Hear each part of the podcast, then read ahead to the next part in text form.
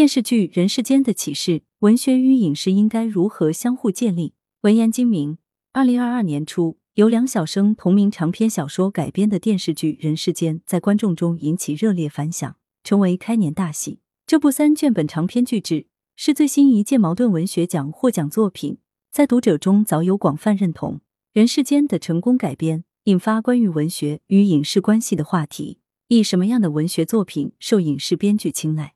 梁晓声的小说被改编成电视剧的几率非常高，年代跨度非常长。从上世纪八十年代的《今夜有暴风雪》，这是一片神奇的土地雪城，到几年前的《知青》，再到现在的人世间，他的小说不但被影视制作人、编剧喜爱，而且引来观众热捧。为什么？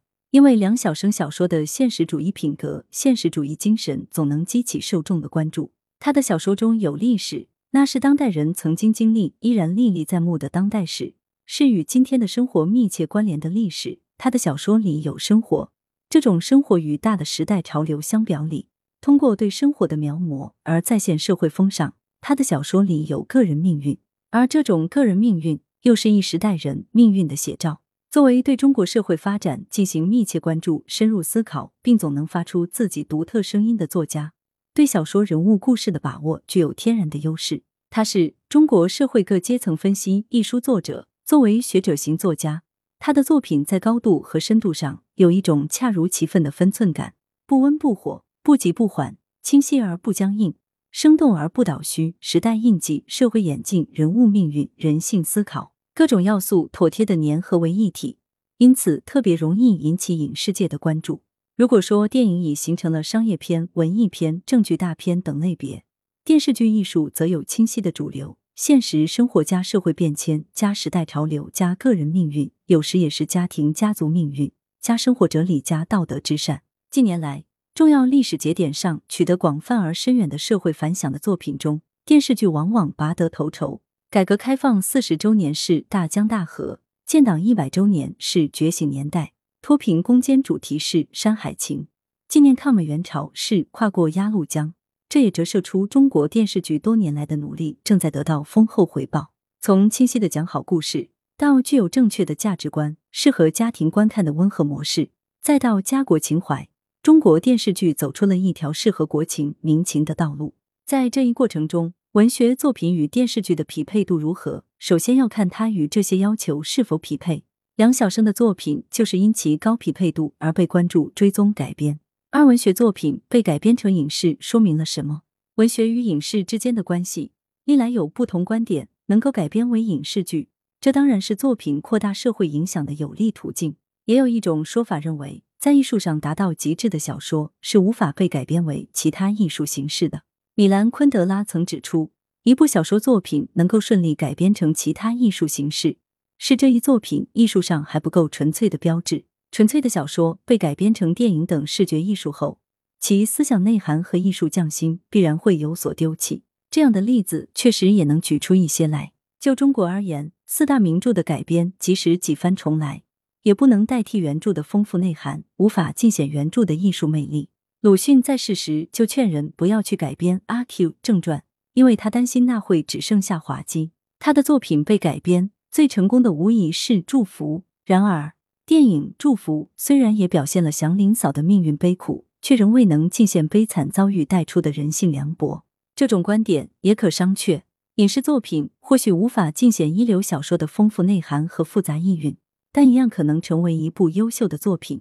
许多经典的现代小说本身就具有多个层面的价值，动感很强的故事、曲折多重的情节与深邃的思想、精确的文学语言。都有可能在同一部作品中融合并存。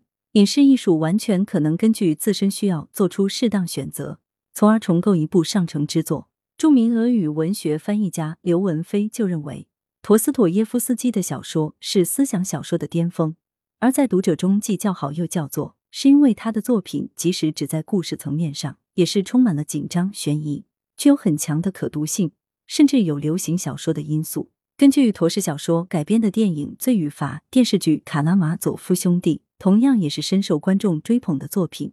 可以这样说，影视艺术可能无法完全道出小说作品的内涵，但作为独立的艺术，它同时也会延展出更新的属于自己的艺术特质。这虽然是来自于小说，从小说出发的，但也有其新的内涵。三文学与影视，谁成全了谁？在新的传媒时代，文学家们也应该开阔视野，以开放的胸襟向其他艺术学习，从中汲取创作的滋养。文学是一切艺术的基础，是影视艺术的头道工序。一句之本的意思就是，文学作品的优劣，很大程度上决定着影视作品的成败。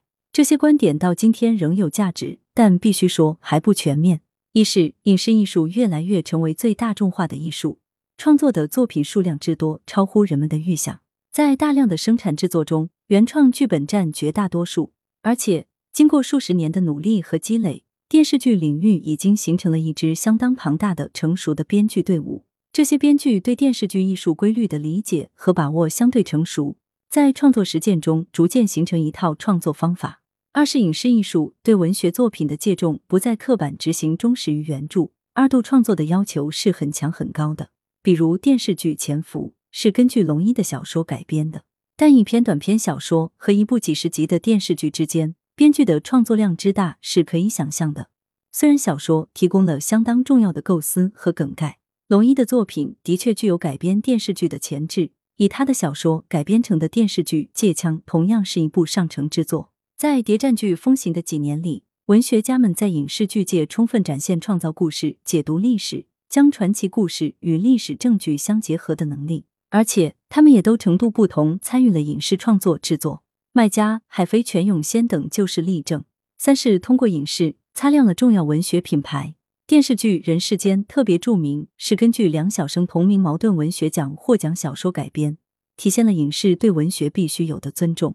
同时，通过影视艺术，重要的文学品牌更显其光亮。可以说，绝大多数茅奖获奖作家。